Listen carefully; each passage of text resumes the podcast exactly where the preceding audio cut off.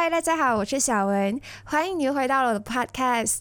那在上一集呢，我就讲到了每周工作四小时这本书嘛，然后里面就有提到这个新贵族还有迷你退休的概念。那在这一集呢，我们就会作为衍生，我会更详细的跟大家讲解这个作者呢，他是怎么用简单的四个步骤，减少工作时间之余呢，又可以翻倍自己的收入。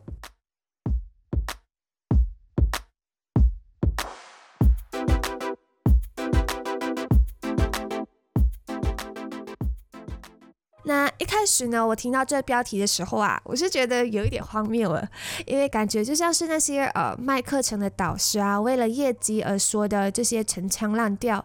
幸运的是呢，我有撇开这些偏见，继续看完这本书，才真正的开拓了我的认知。那在开始之前呢，我想要跟大家介绍这一位作者，因为上一集我好像有漏掉了这个环节。OK，那这每周工作四小时的作者呢，他是叫 Tim Ferriss。其实啊，他是一位来自美国的创业家，也是很多大企业的创投，比如说 Uber、Evernote，还有 Shopify。那这些名字啊，现在都是家喻户晓的。可是，在早期初创的时候呢，其实 Tim Ferriss 啊，他是早期的一批呃投资者，所以可以见到他的眼光是确实蛮不错的，很独到。那之后呢，他也创办了 Brain Quicken 这一家呃保健品公司。然而创业之后啊，他每天呢都要工。工作超过十二个小时，他就发现自己的精力都透支了，所以呢，他就决定给自己放假，把这个公司交给员工打理，然后自己就到处去旅行这样子。结果呢，生意反而变得更加糟糕，因为公司对于这个领导人已经有一定的依赖性了，所以呢，他就开始学习，并且打造一个系统，让这个公司在即使没有他的时候，也可以自动运营，然后真正的带来被动收入。所以他就把这一整。整个过程写成了一本书。那打造了这个自动化系统之后呢，工作就不再占据他大部分的时间。本来工作是排在他的人生第一位的顺序，结果呢，现在就已经排到了最后一位。我看了他的简介，然后就觉得蛮特别的，因为他是一个很懂得生活的人。比如说，他曾经用四个月的时间，从完全不会跳舞哦，到参加这个坦格舞比赛，就是 Tango，然后他还打破世界纪录，在一分钟之内啊，用坦格舞转最多圈。除此之外，他还参演过这个香港的连续剧，还是日本马术的弓箭手，还会打这爱尔兰板球。然后同时呢，他还出了好几本的畅销书。而今年啊，他才大概四十四岁左右，哎，所以算是蛮年轻的哦。那有没有发现呢？这些技能啊，他们互相是没有关联的，所以他可以达成这些成就啊，都是因为他用了 deal。D E A L 这四个步骤来改写自己的生活。那 Deal 这个口诀呢是蛮好记的。首先呢，D 就是代表 definition，就是啊定义。上一期啊我们就分享了关于这个新富足的定义，还有生活除了工作之外，还有很多很多你可以享受的乐趣，其实全部都是属于这一个环节。所以今天我们就在这里不会多讲。那如果你错过了，可以到上一集去收听。在第一个步骤就是 definition 的时候呢，你可以为你自己想要过的理想生活下一个定义。每个人的理想生活都不一样，所以我建议你可以写一篇日记，描写着当你过着理想生活当下的画面，越细节越好。比如说我的理想生活日记呢，就是可能在菲律宾的一个小岛上起床，然后可以悠闲的在沙滩上阅读，有一个属于自己的潜水旅馆，偶尔呢我可以下厨啊做早餐给这。住客吃中午啊，可能去出海潜水、冲浪，或者是爬山看风景之类的。这个理想的生活日记呢，就像是你一个要前进的终点。当你描绘出终点的样子之后呢，接下来你所做每个规划都可以朝着这个方向前进。那要达成这个理想生活呢，就要用接下来的三个步骤。第二步啊，就是一 elimination，也就是删除那些繁杂的东西，让你的生活变得更加精简。这个步骤呢，主要都是时间管理的部分。让我印象深刻的啊，是作者说，在学会这个时间管理之前呢，你要抛开以前对时间管理的认知。平时啊，我们都觉得一天内要完成很多很多事情，或者是每一秒每一分都要在工作，才叫做是有做好时间管理。可是忙碌其实也是一种懒惰。说明你是懒得思考、懒得做选择，然后就去行动。比起无所事事、工作效率低，那毫无目的的忙碌呢，会更让人容易倦怠。这也是这阵子我学到最大最大的教训。因为以前的我总是会觉得，哇，自己好忙好忙，好多事情要做，然后完全没有时间。当然，现在我还是在学习做减法，就是想把这些真正有趣，然后对我重要、有益的事情留下来，其他的呢就交给别人处理，或者是完全不碰。那为什么我们总是会忙碌呢？就是我们没有分清楚 efficient 就是有效和 effective 高效的差别。有效就是说你所做的东西都是重要的，它是会最大程度影响你的生活或是工作。而高效呢？它指标就是，如果你做越多事情，那你就是越高效。而我不管你那件事情是否重要。比如说，你一天下来完成了很多事情，可能你回复了 email，然后你打扫了房间，再送小孩，刷了手机，打了一场电动，还有开了好几个会议。这样看起来像是你完成了很多事情，然后你也忙得精疲力尽。可是啊，在这些事情当中呢，没有一件是有生产力的，没有一件是真的可以为你的生活带来改变，或是给你的生意带来销量的。可是你想象一下，如果一个人他花了一整天时间在写文案，然后想广告词啊之类的，虽然他一天下来就只完成了一件事情，可是这件事情呢还是有效的，它会为你的生意带来一定的销量，最大化你的收入。所以这就是有效和高效的差别。那我们就要避免两个迷思。第一就是一件不重要的事情啊，你做的再出色，它也不会变得很重要。第二就是那些耗时或者是用很长时间来完成的事情，它其实并不等于重要的事情。这时我们就可以套用二八法则，找出那些对你来说最重要，并且是影响最大的事情。比如像刚才我说的，生意最重要就是要营销，因为你没有客户的话，那就什么都卖不出去嘛。而一家公司啊，往往就是那百分之二十大手笔的客户是最重要的，因为他们会为公司带来百分之八十的盈利。那我们就要花更多时间去专心的服务那百分之二十的客户。如果搬到个人生活来看的话呢，我们要怎么分辨一件事情重要或者是不重要呢？我觉得这是非常主观的，因为每个人的喜好都不一样。可是啊，我又整理一下自己的观点，或许你们可以参考看看。一件事情，如果你花越多时间去做，你的个人价值就会提高越多。并且让你感觉更良好的这件事情呢，就是重要的。有一句话是这么说的：你把时间花在哪里，你的价值就会体现在哪里。每一个新的一年，除了你的岁数增长之外，你的经验、个人价值、思维也要跟着提升。比如像是看书啊、运动、经营副业、学习新东西，这些你学到的知识和能力啊，是会跟着你走的，别人怎么拿都拿不走。而当你发现自己的进步，你的自我感觉就会更好，而且你会变得更有自信。接下来呢，第三个步骤就是 automation 自动化。我觉得这本书很好的地方就在于，作者他其实不是随口念鸡汤而已，而是有给很实际的例子，还有行动，让你去照着做。尤其是在这个步骤，因为自动化主要就是用网络来产生被动收入。在网络做生意，除了售卖产品之外呢，还有一个更低成本的做法，就是售卖知识。我相信很多人也有在这几年看到内容创作者是蛮多的，百花齐放。更盛行的就是那种线上课程，有那些教你怎么投资啊、理财啊等等的。现在我们每一次啊上 YouTube 看一个影片之前呢，都会一定会先看到这个线上课程的广告。所以有没有想过，为什么线上课程会变成一种趋势呢？原因就在于啊，这些课程内容呢，其实只需要制作一次，它就可以无限的复制。往后除了广告费用之外，基本上它就是一个很高利润的产品。所以才会有越来越多商家加入，但也因为这样，热爱学习的你们呢，在加入课程之前，一定要谨慎的筛选。像我自己买课程的时候，也有踩过好几次的雷。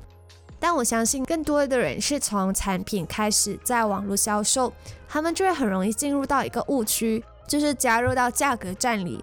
现在要找原产的厂商其实都很容易，因为资讯都很公开了嘛，就只有店家知道批发价是多少钱，原料是多少钱，买家也不大会知道要去哪里才能拿货之类的。可是现在呢，资讯都是比较公开，买家呢也会更容易可以比较。通常啊，我们看到同行卖这个价钱，就会互相丢价。但其实有些公司虽然它的成交量很高，反而都亏钱了，是为什么呢？作者认为呀，中价位产品呢是竞争最激烈的，那吸引来的客户啊也多数是比较贪小便宜，然后他们粘性都是不高的。相反的，那些高价位的产品就比较保障。如果你能把售价提高，比原料价高出八到十倍的话，那你只需要成交很少数顾客就能覆盖你的成本了。而这个价位吸引来的顾客，通常是比较高质量、信用更高，然后少了很多后期退款。啊，投诉啊等等的问题，当然，我觉得这是理想的状态啦，是其实有很多前提的，比如说你的产品质量要够好，然后服务要够优，才能让这些顾客愿意付费。成交过程呢，也会有相应的难度。关于透过网络行销自动化收入，还有一个重点就是优化搜索引擎，也就是做好 SEO。这作者呢就在书本里给了很多详细的资源网站，那有兴趣的大家可以到这本书里面找找看看哦。最后一个步骤就是 liberation，也就是解放。这个部分呢，就提到我最喜欢的迷你退休这个概念。那需要解放什么呢？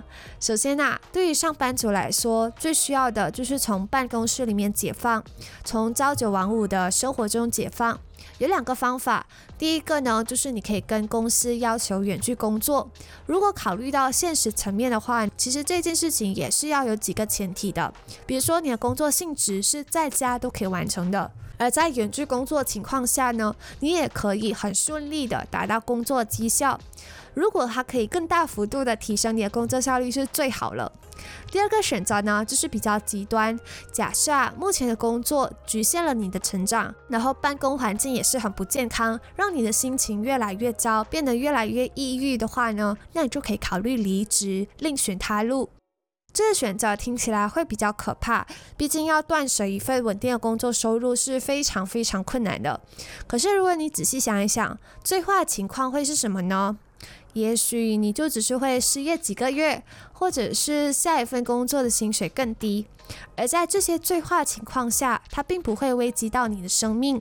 反之，如果你克服了这恐惧之后呢，更多的是可以把自己铺露在更好的机会上。比如失业那几个月啊，你有时间去重新沉淀下来，做自己喜欢的事情，甚至是趁机可以去旅行，到处体验。而你找到下一份工作呢，可能待遇会更好，然后工作内容是你享受的。在面对恐惧的时候，我们总是会想到坏的一面，而忘了其实事情它并不一定会朝着坏的方向发展的。就像是我一开始有念头想要开网店的时候，就想着，嗯，万一亏了很多钱怎么办？万一没有人买怎么办？万一失败了怎么办？之后我再仔细想想，如果这些我担心的事情真的发生，最坏、最坏、最坏的情况会是什么呢？其实这样想的话，你会发现根本没有什么啊。最坏情况无非就是你可能需要从头再来，亏损金钱而已。那如果换一个角度看，这些亏损的时间和金钱，并不是真的亏损，而是给你上了一堂很宝贵的课，让你更有经验。我是觉得挺值得的啦。而且如果你开网店成功的话，最好的情况是无上限的。比如说，你有机会爆单，有另一份稳定的收入来源，或是终于可以持续工作等等，这样比较起来的话，其实这些好的结果是值得你去冒险的。所以现在，当我面对恐惧的时候，就会像作者一样问自己这一个问题：最坏的情况会是什么？接着你就会发现，其实恐惧根本就没有什么大不了的。除了从固定的工作地点解放之外，还有一个就是要从物欲生活解放。在这里有一个有趣的故事，我可以跟大家分享。就有一天，有一位企业家，他就来到了一个乡村，然后就看到一个渔夫在河边捕鱼，然后就问渔夫：“你用了多少时间来捕到这篮子的鱼呢？”渔夫就悠哉地说：“嗯，不到半小时。”然后企业家就好奇了，他就问。为什么你不要带久一点，然后捕更多的鱼呢？渔夫就说：“这篮子的鱼够我家人吃上一个星期啊，还能分给我的邻居呢。”那企业家就问：“那你其他时间都在干嘛？”渔夫就说：“我每天都陪孩子一起玩，带老婆在渔村散散步，傍晚就喝一杯红酒，弹吉他，跟朋友聊聊天，日子蛮充实自在的。”然后企业家就笑着站起来，然后他就很自信地说：“先生，你的运气到了，我可以把你的生意做大。你应该呢要花多一点时间捕多一点鱼，赚多一点钱，然后呢买一艘更大渔船。等生意越做越大，你就可以买更多渔船，然后请其他渔夫来帮你捕鱼。而且呢，你还可以离开这乡村，去到城市开一家海鲜批发公司。”我可以帮你找投资者融资，最后帮你把公司搞上市，赚大钱。然后渔夫就问：“嗯，听起来不错，要多长的时间才能完成这些呢？”然后企业家就说：“嗯，十五到二十年吧。如果你努力打拼的话，可能可以更快一点。”渔夫就纳闷了，他就说：“嗯，完成了这些，然后呢？”企业家就说：“然后你就可以搬到一个小岛上，过着悠哉生活，有更多时间可以陪孩子、老婆。傍晚的时候可以喝一杯红酒，弹吉他，跟朋友聊天啊。”那这个故事一开始我听完了，我之后就觉得很好笑。可是我冷静下来，我就发现这故事也太写实了，好可怕哎！因为这就是很多人的梦想啊。我们要拼命的赚很多很多钱，然后隐居到一个深山或者是乡村，过上惬意的生活。但其实啊，我们一开始根本就不需要那么多钱，也不需要很拼命的工作，就可以过上这种简单的生活了。我们应该要做的是先管理好自己的欲望，还有那些对于名牌和物质的需求。之所以会觉得一定要赚很多很多钱才能快乐，一部分也许是因为受到社会环境的影响。看到有钱人好像都很开心，就会想要模仿。另一部分是因为我们的欲望就是一个黑洞。你赚三千的时候，觉得赚三万才能快乐，但是等到你真正的赚到了三万，又会觉得不够，要赚三百万。多数人穷尽一生的努力，就是为了为了填补这个欲望黑洞，但都是徒劳无功的。解决问题的根源是克制欲望，看透物质的本质。像我最近的欲望就越来越少。之前我都很喜欢，喜欢买衣服、首饰啊，那些有的没的。像我看到网络啊流行什么，我就想要拥有它。结果每一年做一次大扫除的时候，才发现大部分买回来的我都没有用过，或者是穿过几次。而且我买的时候是很高价格的，现在如果低价卖出，也不见得有人要了。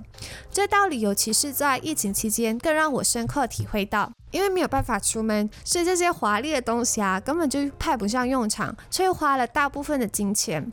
在你家里真正会反复使用好几次的，可能就是那几件物品而已。打从一开始，我们根本就不需要那么多。所以外在的束缚通常就只能限制你那么一点的行动。然而，从内心的恐惧、欲望中解脱出来，才是我们一生要学习的功课。好，所以今天呢，我们就讲了要怎么用 deal D E A L 这四个步骤来改写自己的生活。首先，先从 definition 定义上下手，给你的理想生活下一个定义。然后就是通过时间管理进行 elimination，也就是删除，把那些繁杂的东西删除掉，让你的生活变得更加精简，避免毫无目的的忙碌，只着重做那些有效并且是会产生最大影响的事情。在第三个步骤，我们就会用 automation，也就是自动化，利用网络的便利来自动化你的收入。在最后最后一个步骤就是解放 liberation，除了是从固定的工作地点解放之外，更重要的是要从我们的内心恐惧还有欲望当中解放出来，这样子我们才可以真正的获得自由。总的来说，这本书带给我的是一种震撼。从我一翻开那一刻，就像是走入了一个全新的世界。因为我发现，生活不是只有工作而已。就像是作者说的：“The world is too big to spend most of your life in a cubicle。”这世界很大，如果你花大半辈子待在办公室小隔间里，不是很可惜吗？这本书符合了我的个人愿景和价值观。我一直都想要这样边工作边旅行的生活，却总是被现实主义的一面限制了。可是幸运的是，这个愿望我目前实现了一半，就是有一份正直的远距工作，有一半可能要等到疫情结束或是解除封锁后才能尝试了。那这本书算是给了我很大的勇气，找到生活的另一个面向和方式，而不用工作到死，工作到老。我觉得那应该是很多人的噩梦吧。那最后呢，我相信听着这 podcast 的你们，多数是渴望能远距工作，想要逃离办公室，可是又觉得不太可能。我还记得之前我在网上看到了很多这些 work from home 的征聘启事，结果百分之九十九都是诈骗，不然就是什么奇奇怪怪旁门左道工作。所以啊，我决定在这里再给大家铺一个梗。下期呢，我就分享要怎么去跟主管谈判，让你可以慢慢的开启远距工作生活。那想要收听更多的朋友，你要留守下星期。如果你喜欢今天我分享的内容，感谢你留下五星点评，或是可以留言让我知道你的收获。谢谢你的收听，我们下星期再见，拜拜。